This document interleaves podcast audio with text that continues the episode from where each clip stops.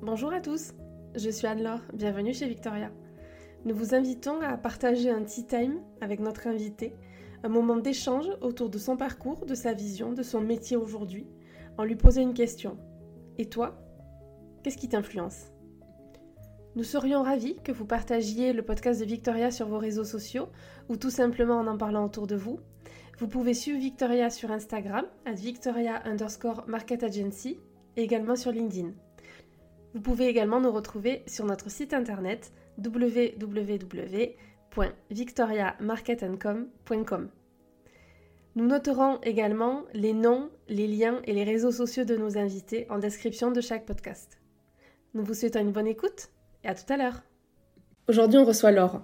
Laure est la fondatrice de la belle marque de joaillerie Laujoie. Installée à Toulouse, elle nous parle de l'évolution de sa marque, de son métier de joaillère, des grandes maisons pour lesquelles elle a travaillé, de l'ouverture prochaine de sa boutique rue Croix-Baragnon, mais aussi de son regard sur les réseaux aujourd'hui, sur l'influence bien sûr, sur comment elle, elle est influencée, et surtout elle nous parle de beaux bijoux, et ça, euh, on adore. Euh, bonjour Laure. Bonjour Anne-Laure.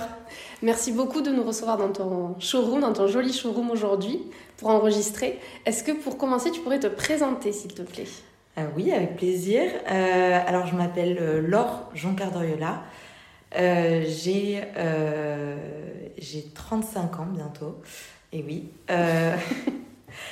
je suis mariée avec Thomas, du coup, mon mari et mon associé.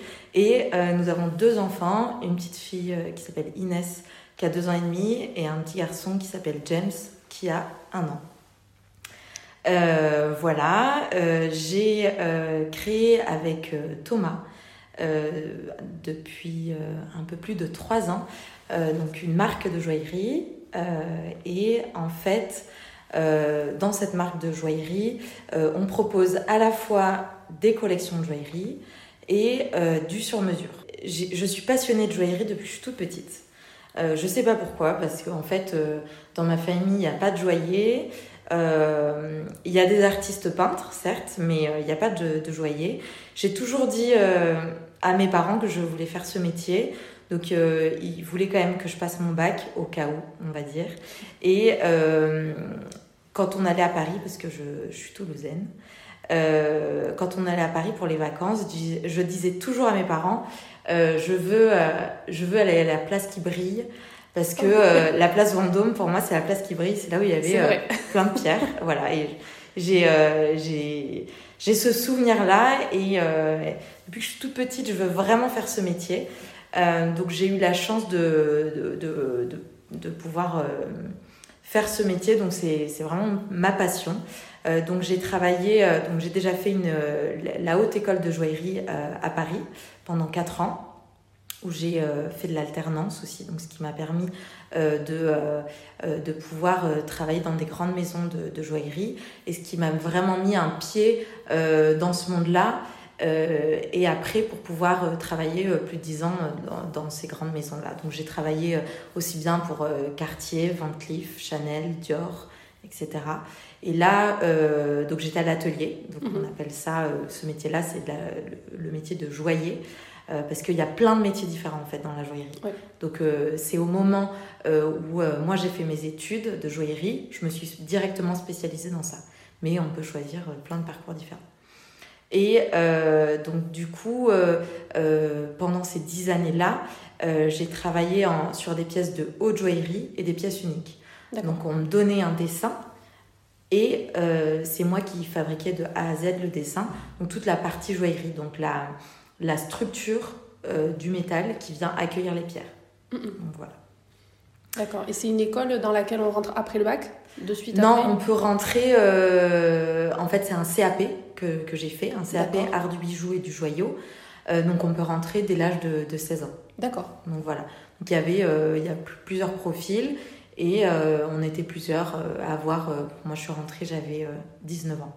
D'accord, c'est assez intéressant parce que je trouve que c'est des métiers qu'on ne connaît pas assez bien et qu'on ne met pas assez en avant. Et, euh, et peut-être qu'il y a des personnes euh, qui nous écoutent ou qui commencent peut-être à réfléchir à, à faire ce type d'études-là. Euh, c'est assez intéressant parce que ça reste un peu mystérieux. Mm. Il y a une école en France du coup? Il n'y a que cette école-là Non, non, non. Il y a plusieurs écoles en France. Euh, après, euh, c'est vrai que bah, comme dans tous les métiers et comme dans toutes les écoles, il y a des écoles plus ou moins difficiles et des, voilà. Et c'est vrai que moi, je voulais faire la meilleure école de joaillerie et c'est sur concours, donc, euh, donc voilà.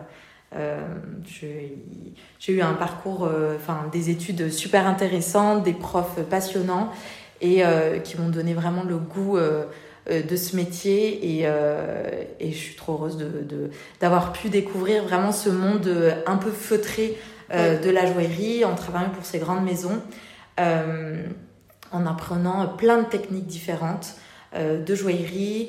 en fait, en fonction des, des marques, ils ont des techniques et des styles complètement différents. C'est pour ça que j'ai fait le choix de travailler pour plusieurs marques différentes. Et donc, du coup, euh, des, des, idées différentes, des créations différentes. Par exemple, euh, moi, la marque qui m'a le plus euh, passionnée, c'est Dior. Je me suis éclatée parce que c'est une marque, Victor de Castellane, donc la créatrice. elle, elle, propose une joaillerie, comment dire, un peu décomplexée. c'est beaucoup de couleurs, beaucoup de volume. c'est ça peut être très floral. enfin, moi, j'adore. Voilà, donc je me suis bien bien amusée euh, euh, pour cette marque euh, de, joaillerie. après, ben, toutes les marques sont super, super intéressantes. Et en fait, après ça, donc après avoir travaillé plus de 10 ans pour, pour des grandes maisons, donc avec Thomas, mon mari, on venait de se marier depuis un an. il s'avère que j'ai eu quelques, enfin, des, des, soucis de santé qui ont fait un peu un, un peu un électrochoc. Et, euh, et en fait, on s'est dit avec Thomas, c'est Thomas euh, sur euh, mon lit d'hôpital qui m'a dit Écoute, Laure, tu voudrais pas qu'on monte une boîte ensemble, une marque de joaillerie ensemble? Donc, il m'a dit ça comme ça un jour où j'allais beaucoup mieux, en effet. et, et je lui ai dit Ok, on y va. Et en fait, un peu, même pas un mois après, on a, on a quitté nos boulots. Tous les deux, on est assez ralliés de bah, chacun une boîte. voilà. Thomas est pas du tout dans le milieu de la joaillerie. Mhm. Euh, Thomas fait une école de commerce à Lyon. Euh, et lui, il est, euh, il est indépendant, il fait du conseil pour des, des, entreprises en stratégie et en management. Et en fait, donc on est plutôt très complémentaires parce qu'on n'est pas du tout, on fait pas du tout, du tout, du tout la même chose. Et c'est ce qui fait notre force chez Lojoie. Donc voilà, on a monté cette marque de joaillerie depuis un peu plus de trois ans. Mhm. Euh, en plein Covid, donc génial. Euh, le moment où on te disait, mais qu'est-ce que tu fais? Pourquoi tu fais ça, à ce moment-là? Euh, juste, euh, juste avant le Covid, donc on, on, a décidé de quitter Paris et de venir s'installer dans le sud-ouest où c'était un peu nos racines. Moi, je viens, je viens de Toulouse à la base et Thomas vient de Perpignan. Donc, donc voilà, pour se rapprocher de nos familles. Et, et on s'est dit que c'était le bon endroit pour créer une marque de joaillerie. Euh, en fait, euh, notre marque de joaillerie, ce, que, ce qui définit vraiment notre marque de joaillerie, il y a la passion, ce qui est la passion du métier. moi, mon métier, c'est bah, j'adore quoi. Enfin, c'est vrai que quand je rencontre des clients et même quand je discute de mon métier avec, par exemple, toi. voilà, je pense que ça se voit. ah oui, ça se voit. Que Vous ne le voyez pas, mais moi je le vois. Euh, la transparence qu'on a voulu vraiment mettre en avant dans notre accompagnement pour nos clients. Et le fait que euh, bah, c'est de la fabrication française, en fait, c'est moi qui dessine et qui fabrique tous les bijoux. Et ça, ça c'est très euh, important. Je pense que c'est un, un gage de qualité et c'est de la confiance auprès des clients. C'est-à-dire de savoir qui a vraiment derrière cette marque de joaillerie. C'est pas juste euh, un vendeur ou c'est voilà, c'est euh, c'est nous, c'est des vraies personnes, c'est un couple.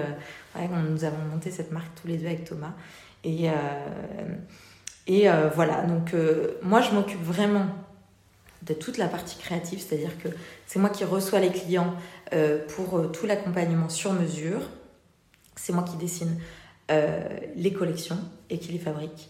Il faut savoir qu'on n'utilise que de l'or recyclé, de l'or 18 carats, mhm. et on fabrique tous nos bijoux à la commande. Donc euh, ça, c'est aussi euh, quelque chose qu'on voulait mettre en avant dans notre marque, c'est le côté éthique donc euh, par rapport à l'or recyclé et aussi euh, pas de surproduction euh, voilà on fabrique tout à la commande. C'est à dire que le client vient essayer des bijoux de présentation qu'on a mais il repartira jamais avec son bijou. On donne un délai de fabrication D'accord. Et tout à l'heure, tu parlais de, des différents métiers qu'il y a dans la joaillerie. Oui. Est-ce que rapidement, tu peux nous, les, nous en énoncer quelques-uns et nous expliquer rapidement le rôle de chacun? Euh, parce que ça, je pense que c'est assez méconnu. Alors moi, j'ai quelques notions.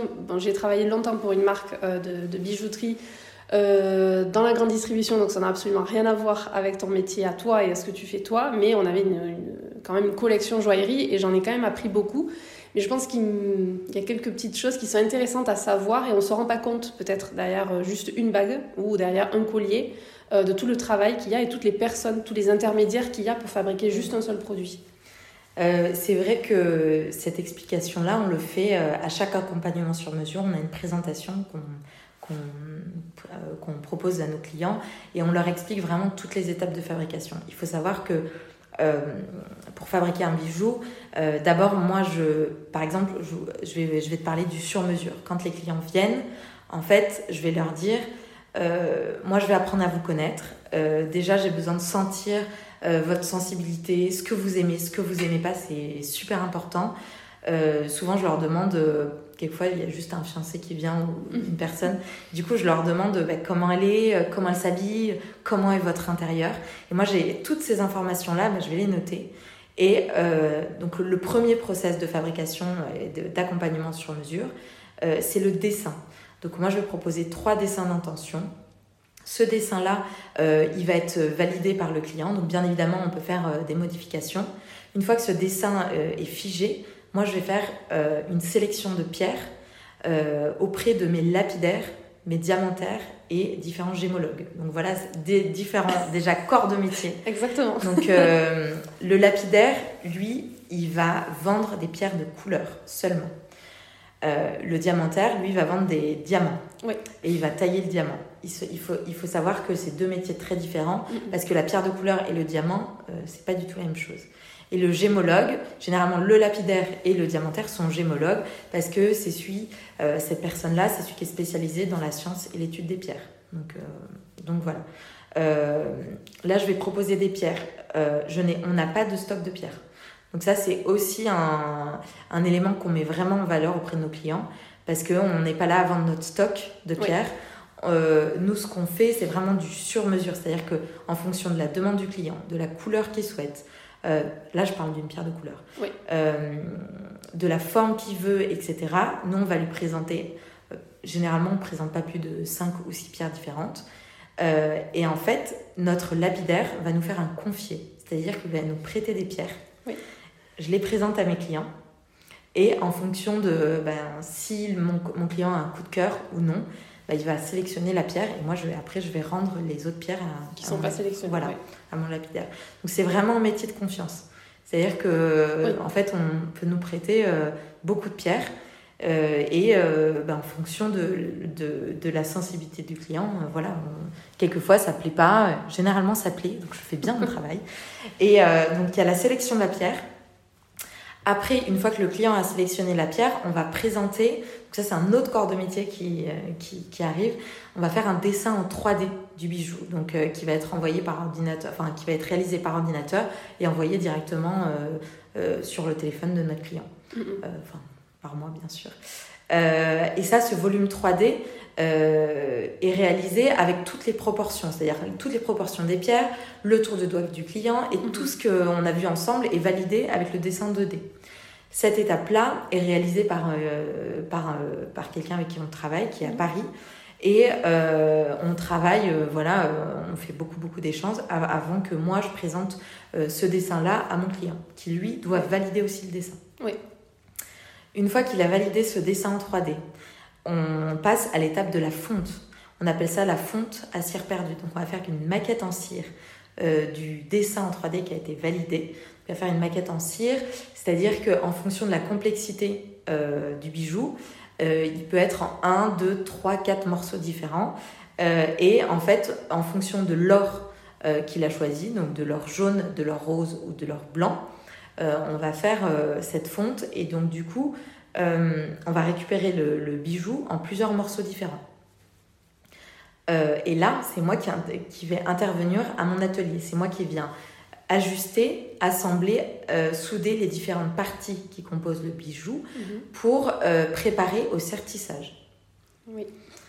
Une fois, une fois que moi j'ai fait tout ce travail-là, je vais faire un pré-polissage et on va venir poinçonner le bijou. Donc le poinçon, il est fait par les douanes. Euh, donc il y a deux poinçons, le poinçon de garantie d'État qui garantit la teneur euh, du titre du bijou. Donc euh, généralement on travaille qu'avec de l'or, 18 carats, ou du platine. Et après l'autre poinçon c'est mon poinçon de, de maître et c'est une branche de corail. Donc il y aura toujours deux poinçons sur chacun des bijoux qu'on réalise. Voilà un autre intervenant. donc voilà. Et après, là, c'est notre sertisseur. Donc le sertisseur, c'est celui qui vient fermer le métal sur les pierres. Et ça, c'est un autre corps de métier. Même si j'ai appris euh, ce métier-là pendant mes études, je ne me suis pas spécialisée dedans. C'est pas, c'est, pas, c'est pas, c'est pas mon métier. Donc le sertisseur, on en a plusieurs, pareil. Euh, ils sont à Paris. Ça, c'était un, un, choix aussi. C'est, euh, c'est des sertisseurs avec qui je travaillais avant pour la place Vendôme. Donc ils continuent, enfin eux travaillent que pour la place Vendôme et aussi pour le jour. Ça, c'est super. Donc euh, voilà. C'est bien parce que c'est des intermédiaires de confiance, c'est comme des partenaires en fait, c'est un travail d'équipe. Donc c'est bien que ça soit des personnes de, bah, que tu connaisses déjà, de confiance, euh, dont tu connais le travail et la qualité de travail. Euh, et aussi, je rebondis sur ce que tu disais sur la pierre. Je trouve que de devoir choisir sa pierre, avoir un coup de cœur, comme tu le disais, parce qu'aujourd'hui, quand on achète un bijou qui est déjà fait, on a un coup de cœur pour le bijou, on va dire il est beau, il me plaît, euh, mais ça n'a rien à voir avec euh, ben, ne voir juste que la pierre, alors que ce soit un diamant euh, ou une pierre de couleur, et de se dire ben oui c'est celle-là, c'est celle-là et pas celle d'à côté. Et le chemin est pas du tout le même, forcément. Ah, complètement, et c'est vrai que cet accompagnement, c'est vraiment c'est du sur-mesure du, de l'accompagnement, c'est-à-dire où, j'accompagne les clients, etc., mm. au choix de la pierre, à la fabrication, voilà. C'est toute l'expérience que qu'on met en avant euh, chez Lojoie et que, euh, qui est super importante euh, pour le client parce que c'est vrai que le milieu de la joaillerie est très opaque. Et on ne sait pas, en fait. On n'a pas d'infos. Quand vous allez chez un bijoutier, ben, vous voyez le bijou dans une vitrine. Vous ne savez pas qui l'a fabriqué, comment il a été fabriqué, quelles sont les étapes de fabrication. Et nous, ben, en fait, c'est ce qu'on met en avant aussi et ça rassure beaucoup le client. Ah oui, Et euh, le fait de, bah, de montrer déjà euh, aux clients bah, où sont fabriqués les bijoux, donc mon atelier, euh, voilà. Et quelquefois, j'ai des demandes de, clients qui veulent voir les différentes étapes, et quelquefois, je fais des petites vidéos. Mhm. donc ça, c'est un, un, petit plus, c'est vrai, pour montrer les différentes étapes de fabrication, pour vraiment mettre en avant toutes, beaucoup, beaucoup d'étapes de fabrication pour arriver au bijou final. Euh, et, les personnes du coup qui viennent euh, chez vous, ils viennent pour euh, une occasion particulière. On est sur par exemple, une demande en mariage, pour un anniversaire important, pour un anniversaire de mariage aussi peut-être, ou pour est-ce qu'ils peuvent venir avec des pierres? Oui. Alors, de dire propose... j'ai un bijou de famille et j'aimerais, je peux pas le porter comme il est aujourd'hui, mais j'ai envie de le porter, l'avoir avec moi tous les jours et de, de, faire ce, ce, parcours avec vous aussi. Mm. Complètement. Euh, c'est vrai que donc euh, je te parlais du, sur-mesure, donc on part d'une page blanche. Et il y a aussi beaucoup de clients qui viennent pour des transformations. C'est-à-dire que je vais, euh, je vais reprendre, du coup, généralement c'est des gens qui arrivent avec une pierre de centre, et je vais retravailler entièrement le bijou. Je, je, je propose pas, on, propose pas de réparation, c'est-à-dire qu'on va pas retravailler, rajouter des pierres sur le bijou existant. On repart d'une page blanche, mais avec la pierre du client. Ça, mhm. c'est complètement possible. Et j'ai beaucoup de demandes comme ça. Et c'est génial parce que, euh, en fait, c'est souvent des, des, histoires euh, de famille. C'est super sentimental. Et le mhm. fait de, de ce que tu disais, de, de pouvoir euh, reporter un bijou qu'on porte pas parce que bah, en fait il est un peu désuet ou c'est plus du tout moderne, pas du tout dans l'air du temps. Et en fait on va donner une touche super moderne, on va twister tout ça et, et c'est un bijou qui va repartir et pour pour des décennies, entre guillemets, et, c'est un bijou qui va, qui va être transmis de génération en génération. Il y en a beaucoup cette demande et j'adore aussi ces projets-là. Oui, bah, c'est vrai que c'est dommage. Alors parfois c'est un tour de doigt qui va pas ou des choses comme ça. Et c'est vrai que c'est dommage de le garder dans un, dans un écran et dans mm. son placard au final, c'est souvent ce que font les gens. Et euh, de, de, pouvoir le retravailler avec aussi sa sensibilité qui n'était pas la même que la personne qui l'avait au départ et de le transmettre de, de, génération en génération, il va peut-être revivre aussi une autre étape euh, mm. dans des dizaines d'années. Et c'est assez intéressant. Et c'est bien de savoir qu'il y a des, des, professionnels comme toi qui peuvent aussi retravailler de cette façon-là euh, un bijou de famille. Non, non, c'est super intéressant. Et et euh, c'est toujours des projets super enrichissants. Mm. Et, et je trouve que c'est un métier passionnant parce que, en fait, on, on se rend pas compte, mais les, les gens viennent pour. J'ai un métier de rêve, entre guillemets, c'est-à-dire que les gens viennent pour des belles occasions. Oui. Et donc, du coup, j'ai souvent la chance d'écouter de, des histoires et les gens se confient beaucoup à moi. Et je j'aurais jamais pensé. ben, faire ce, enfin, cet accompagnement-là aussi, parce que euh, dans mon métier d'avant, même si je, j'étais, je, je, je, faisais une partie de ce que je fais maintenant, c'est-à-dire que j'étais qu'à l'atelier. Ce que me dit souvent Thomas, c'est trop marrant, mais il me dit, euh, mais en fait, euh, quand tu bossais à l'atelier, moi, j'avais pas d'adresse mail, c'est-à-dire que j'avais pas d'ordi, j'avais pas tout ça. Donc Thomas, lui, m'a formé sur sur tous ces aspects-là et le côté un peu échange avec les clients et tout, j'avais pas du tout.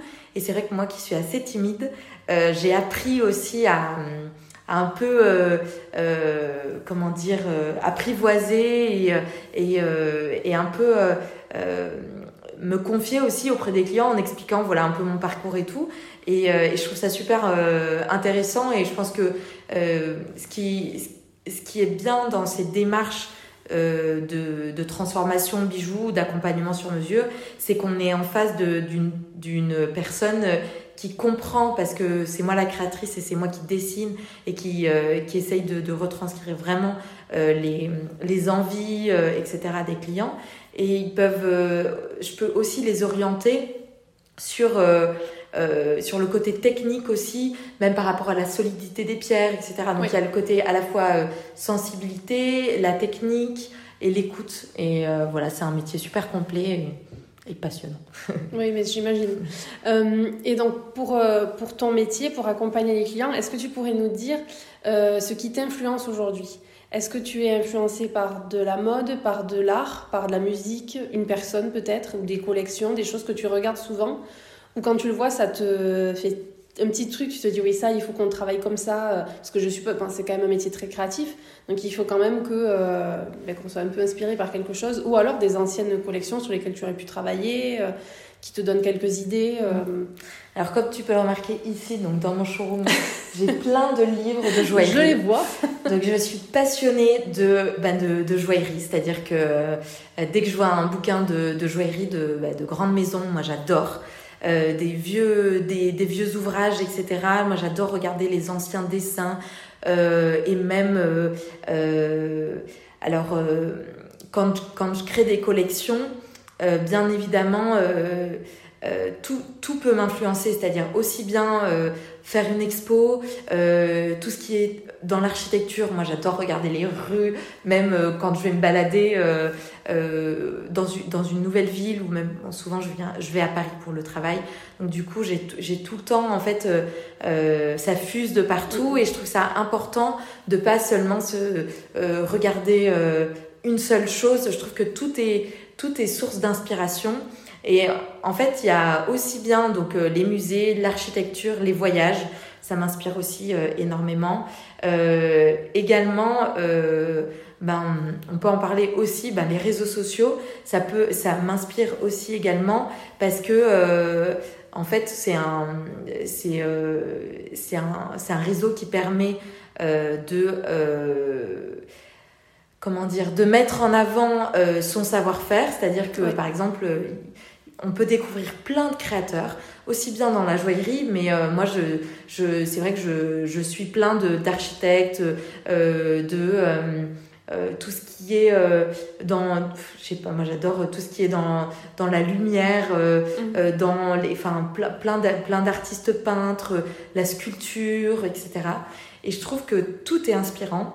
Et et je trouve que c'est un, c'est une chance d'avoir ce, ce, ce réseau-là, Instagram, parce que euh, euh, en fait c'est déjà le fait que ce soit gratuit et ouvert en fait à tout à, à, tout le monde euh, c'est euh, c'est super riche. Après bien évidemment il faut bien l'utiliser. Oui. et, euh, et voilà mais je trouve que c'est euh, on peut on peut découvrir et apprendre plein de choses. Ce que ce qui m'influence aussi et ce qui m'inspire c'est aussi beaucoup les entrepreneurs oui. Euh, parce que, euh, alors pas seulement sur le côté créatif, mais euh, sur le côté entrepreneurial. Moi, je trouve ça passionnant, écouter des parcours, et c'est un peu des, des, histoires de vie qui, qui, sont inspirantes, je trouve, et, et ça, motive, ça motive vachement dans, dans ce qu'on entreprend, et, et euh, comment on peut voir les choses dans l'avenir et peut-être se rendre compte que en fait euh, tout n'est pas rose euh, sur tous les points que que bien évidemment en fait en fait ce qui ce qui est top aussi c'est que en fait c'est c'est c'est de se dire que en fait un parcours de vie c'est pas c'est c'est pas tout lisse, c'est-à-dire que on peut avoir des, euh, euh, des rebondissements, des échecs, et c'est ce qui permet vraiment d'avancer, moi je trouve. Oui, c'est vrai. Et, euh, et c'est en regardant, je trouve que en regardant tous ces entrepreneurs, moi j'adore. Enfin, je trouve c'est c'est super intéressant. Oui, c'est très intéressant, c'est vrai. Et donc pour rebondir sur ta remarque sur les réseaux, quelle, quelle est la place aujourd'hui des réseaux sociaux dans ton activité? Alors euh, nous aujourd'hui, euh, on, a, euh, on a un profil Instagram avec une, une, agence de communication qui, qui travaille pour nous. pour le pour, pour l'instant, même si on n'est pas du tout fermé, on n'a jamais fait appel à tout ce qui était influence, etc.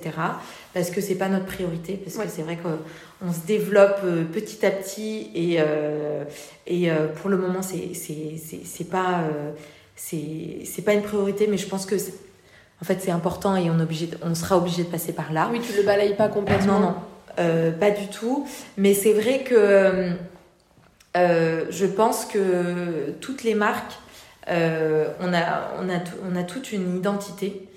Et en fait je trouve que le plus dur, euh, c'est de trouver des personnes euh, qui représentent vraiment notre marque, euh, qui, qui ont notre, enfin pas notre image, voilà, mais qui, qui représente vraiment l'image qu'on veut véhiculer de notre marque, notre, nos valeurs, etc.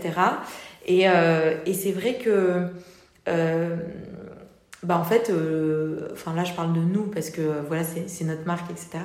Le joie c'est notre bébé et c'est vrai que pour le moment on n'a pas du tout envie de, de, de se dire euh, voilà on, on, prend une influenceuse etc. Bon après ce sera un, ce sera un projet euh, je pense plus tard mais pour le moment on, on, y va par étapes parce que comme tu peux le savoir là la prochaine grosse étape c'est oui, importante c'est très importante c'est notre boutique donc on va ouvrir une boutique euh, euh, début novembre. Euh, donc voilà, on est en plein travaux. Donc ça va être un, un, nouvel endroit parce que là, jusqu'à maintenant, on avait un showroom dans, dans, un appartement où on recevait les clients que sur rendez-vous, etc.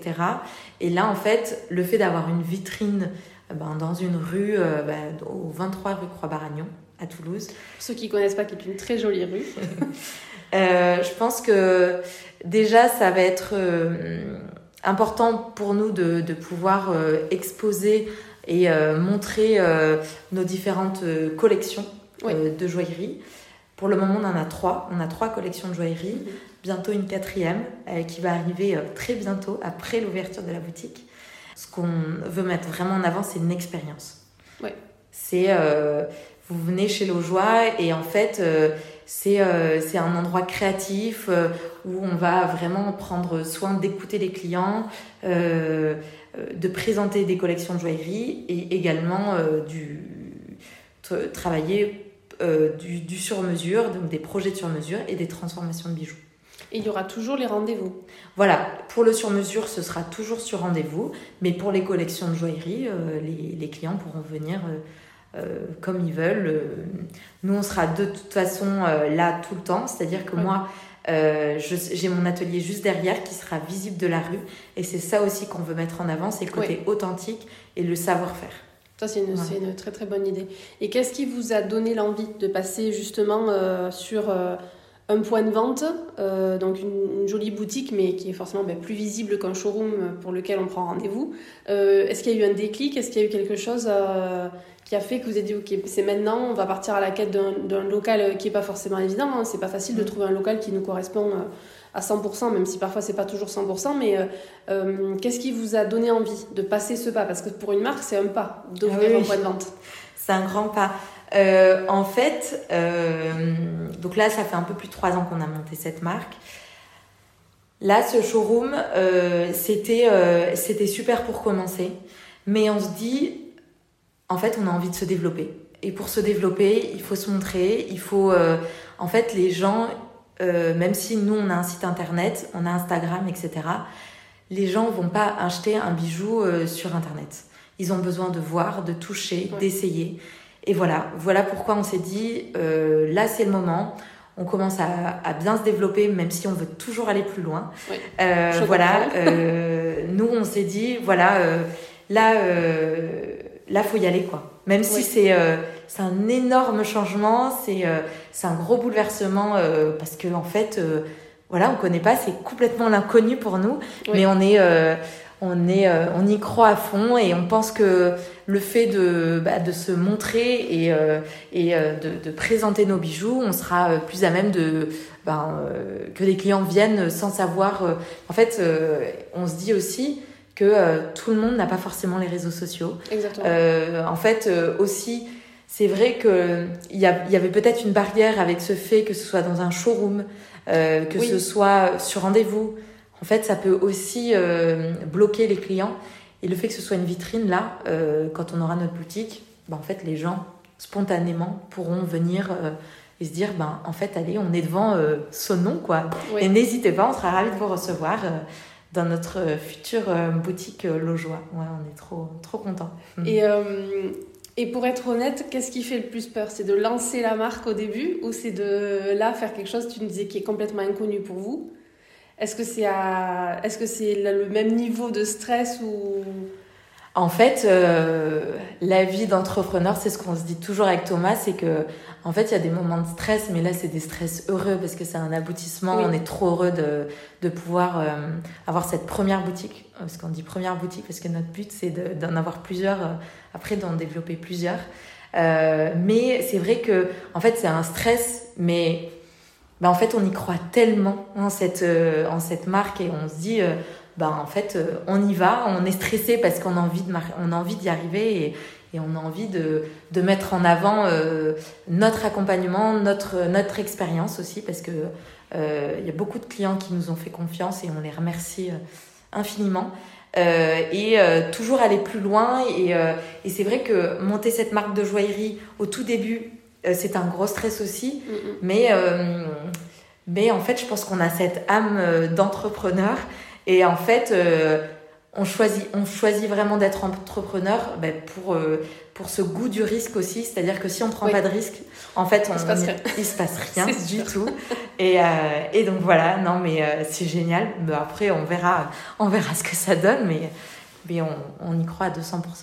Voilà. Et pour rebondir ce que, sur ce que tu disais sur les réseaux, la, enfin, la place des réseaux euh, ou de l'influence pour une entreprise, est-ce qu'aujourd'hui tu trouves que c'est indispensable pour... Euh, alors il y a certains euh, secteurs d'activité qui en ont forcément moins besoin, mais est-ce que tu trouves que c'est indispensable, qu'il faut quand même, comme tu disais tout à l'heure, ben, c'est gratuit au départ, tout le monde peut créer un compte et au moins essayer de faire quelque chose et potentiellement ça peut ramener mm. au moins de la visibilité, au mieux convertir et avoir des clients et, et, des personnes qui arrivent par ces biais-là.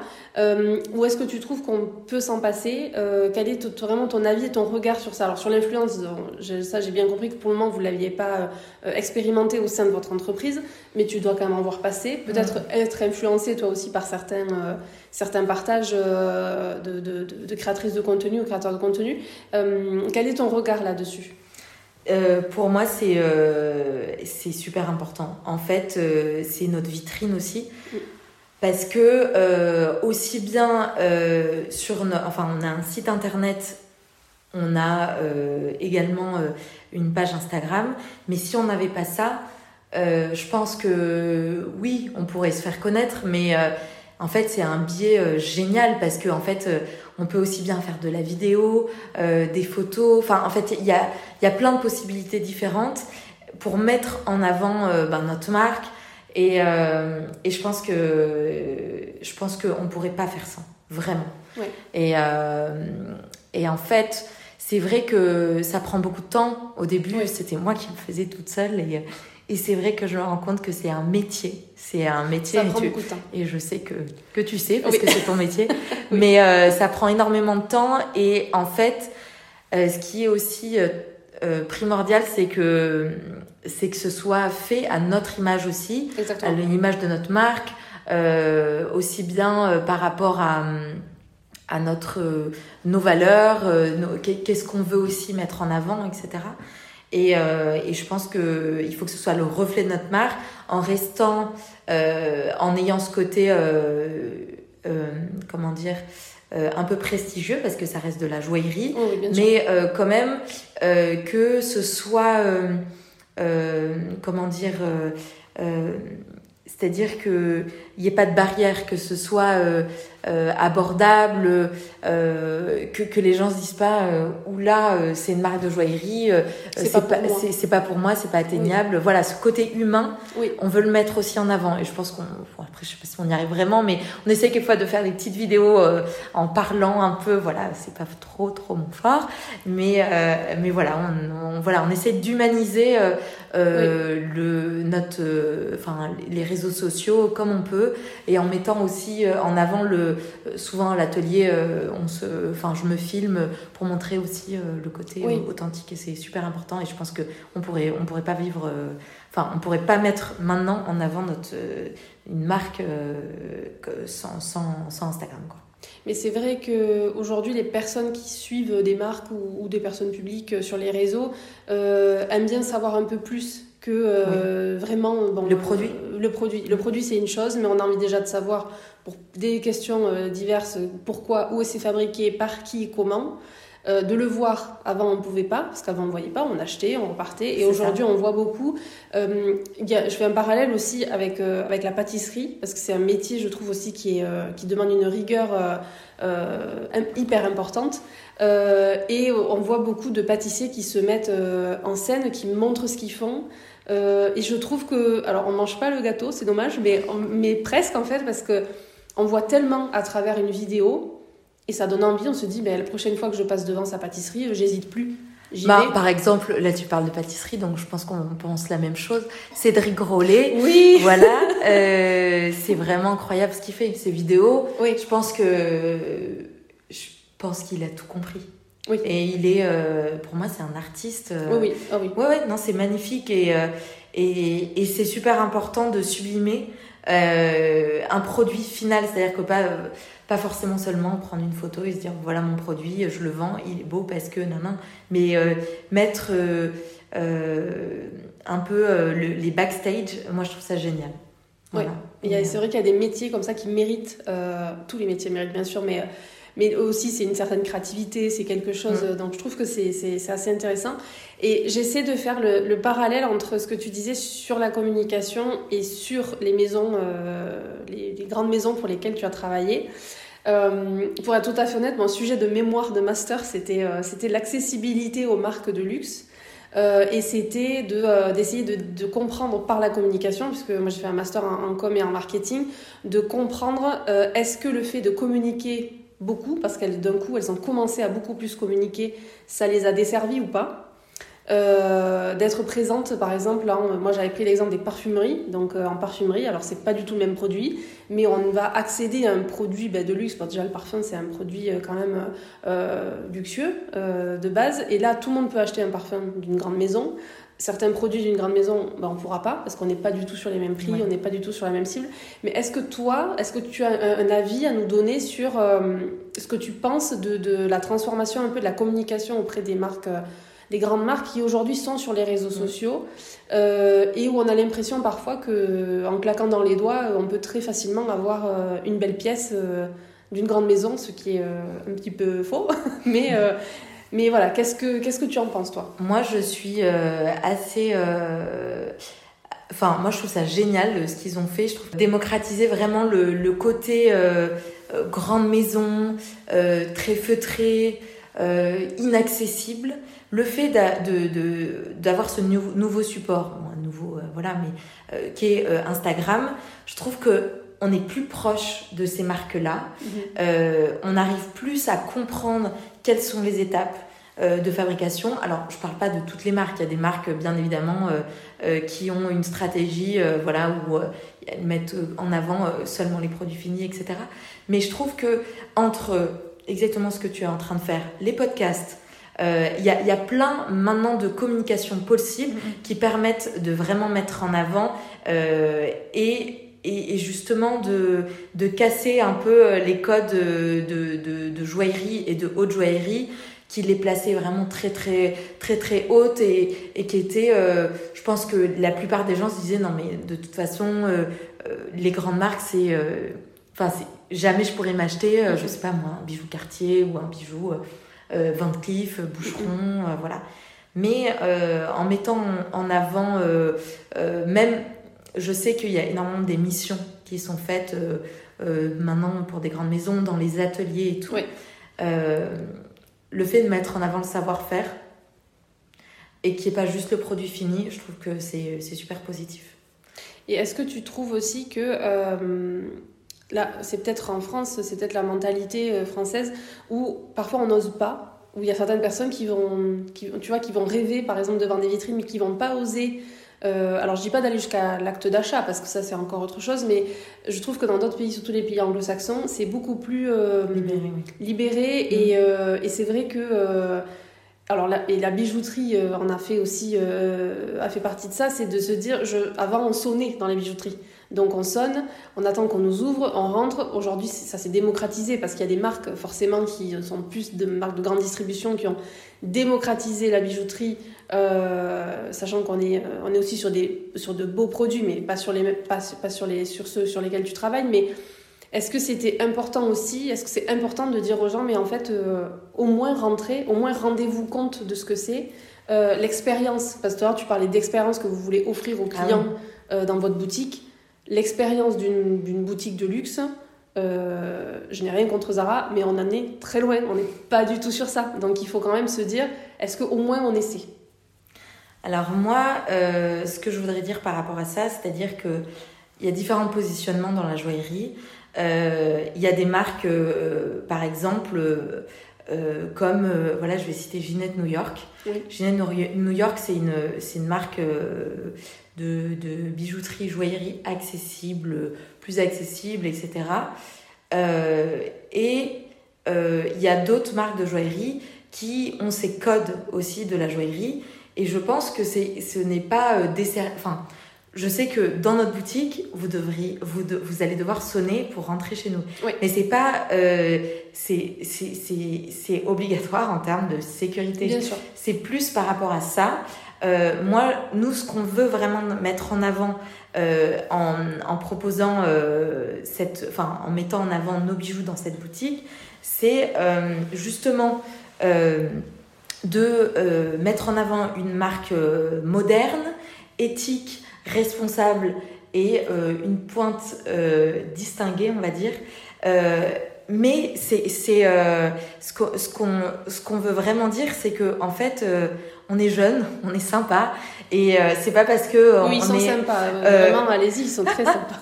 Non mais c'est pas parce qu'on est derrière une vitrine et qu'il faut sonner qu'il ne faut pas rentrer dans, dans, dans, une joaillerie. Exactement. En fait après tout dépend de, des personnes que vous avez en face mais chez Lojoie vous inquiétez pas vous, vous serez toujours bien reçus donc voilà mais après en fait, euh, toutes, les, toutes les marques de joaillerie, les grandes marques de joaillerie, en fait, c'est, on n'a pas le choix de, de, de mettre, euh, d'avoir autant de sécurité.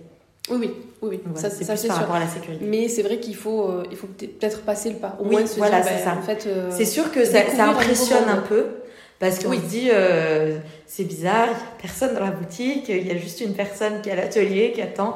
Mais juste, il ne faut pas avoir peur. Et c'est et c'est justement l'expérience qu'on veut vous présenter et, qu'on veut mettre en avant chez Lojoie. C'est casser, euh, casser les codes de euh, la joaillerie où on n'ose pas rentrer euh, parce que euh, on a peur de, poser les mauvaises questions, d'essayer un bijou qu'on pourrait pas acheter. Mais en fait, euh, c'est pas grave quoi. Enfin, vous pouvez juste venir essayer un bijou et, et juste pour le plaisir en fait. Il n'y a pas de problème. Et, euh, et, en reparlant de, en faisant le parallèle entre l'influence et, et, la place Vendôme, justement, euh, il y a eu plusieurs créatrices de contenu qui ont fait des co-créations ou des créations avec certaines, certaines maisons. Euh, Qu'est-ce que tu en penses de ça? Est-ce que tu trouves que c'est bien parce que ça permet de montrer ou de faire découvrir à des personnes qui sont pas du tout familières avec cet univers-là? Euh, parce que ça reste de la communication et du marketing de toute façon euh, voilà c'est un nouveau c'est une nouvelle façon de communiquer euh, qu'est-ce que tu penses de ça? Moi, je pense que c'est. Euh, en fait, je pense que maintenant, il faut avancer avec son temps.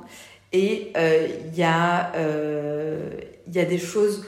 Par exemple, tu m'aurais posé cette question, je sais pas il y a 5 ans, déjà, le logement n'existait pas, mais je, je, pense que ça n'aurait pas été une priorité. Oui. Je pense que maintenant, on est un peu obligé de passer par là si on veut que notre marque euh, soit connue, reconnue. C'est alors c'est pas forcément ce que ce que, ce que je enfin ce que je voudrais vraiment pour notre marque et me dire bon bah il y a telle et telle influenceuse qui ont porté mes bijoux donc du coup mes bijoux vont plus se vendre. Mais je pense que euh, bah, en fait c'est du marketing et, et c'est euh, c'est obligatoire. Euh, à terme. Je dis pas maintenant parce qu'on y arrive quand même sans. Oui, bien sûr. Euh, mais euh, peut-être que ça, je sais que ça projette des marques et, et c'est grâce aussi à l'influence que ben, des marques se font connaître. Oui. Mais c'est des budgets qui sont importants et pour le moment, en fait, je préfère en fait, avec Thomas, on préfère se dire, bah, on attend un peu mm. et euh, euh, on attend le bon moment. Et au bon moment, déjà, il faudra trouver des personnes qui correspondent vraiment à, à, notre marque, euh, à nos valeurs, etc., comme je te disais. Mais je pense que c'est c'est très bien de faire ça. Ouais, ouais, et ces, ces grandes marques de joaillerie, ben, si elles le font, c'est que, que ça marche et que quand on voit tous ces mannequins ou voilà, ces influenceuses très connues qui portent des bijoux, même euh, à Cannes, etc. Mais en fait, bah on les voit, quoi. Oui, ah bien oui, bien on sûr. On les voit bien, ces bijoux. Bien sûr. Et on se souvient. Oui, oui, exactement. Euh, si tu avais euh, trois conseils à donner à, à, une personne qui souhaite soit ben, suivre un parcours un peu comme le tien et faire des études dans, dans, dans, des écoles de joaillerie ou d'une personne qui veut simplement ben, se lancer dans l'entrepreneuriat ou aller au bout de son rêve et de se dire ben moi aujourd'hui mon métier je l'adore mais j'aimerais bien le faire aussi pour moi. Euh, qu'est-ce que tu dirais ou qu'est-ce que tu aurais aimé qu'on te dise? Si peut-être c'est plus tu vois il y a peut-être des choses des fois on se dit ben ouais ça j'aurais bien aimé qu'on me le dise euh, euh, pour me lancer. c'est vrai que là déjà je te dis ça maintenant mais j'aurais jamais pensé que j'allais monter ma marque de joaillerie parce que je suis en fait j'étais dans mon atelier à Paris j'étais très contente voilà mais en fait, euh, c'est grâce à Thomas qu'on a monté cette marque. Et euh, en fait, ce que je voudrais dire, c'est croire en ses rêves. Et vraiment, personne, personne ne peut. Euh, bah, en fait, il faut aller jusqu'au bout de ses rêves. il faut être passionné. Parce que le milieu de la joaillerie, c'est un milieu compliqué. parce que, en fait, il y aura toujours dans tous les métiers bien sûr, hein.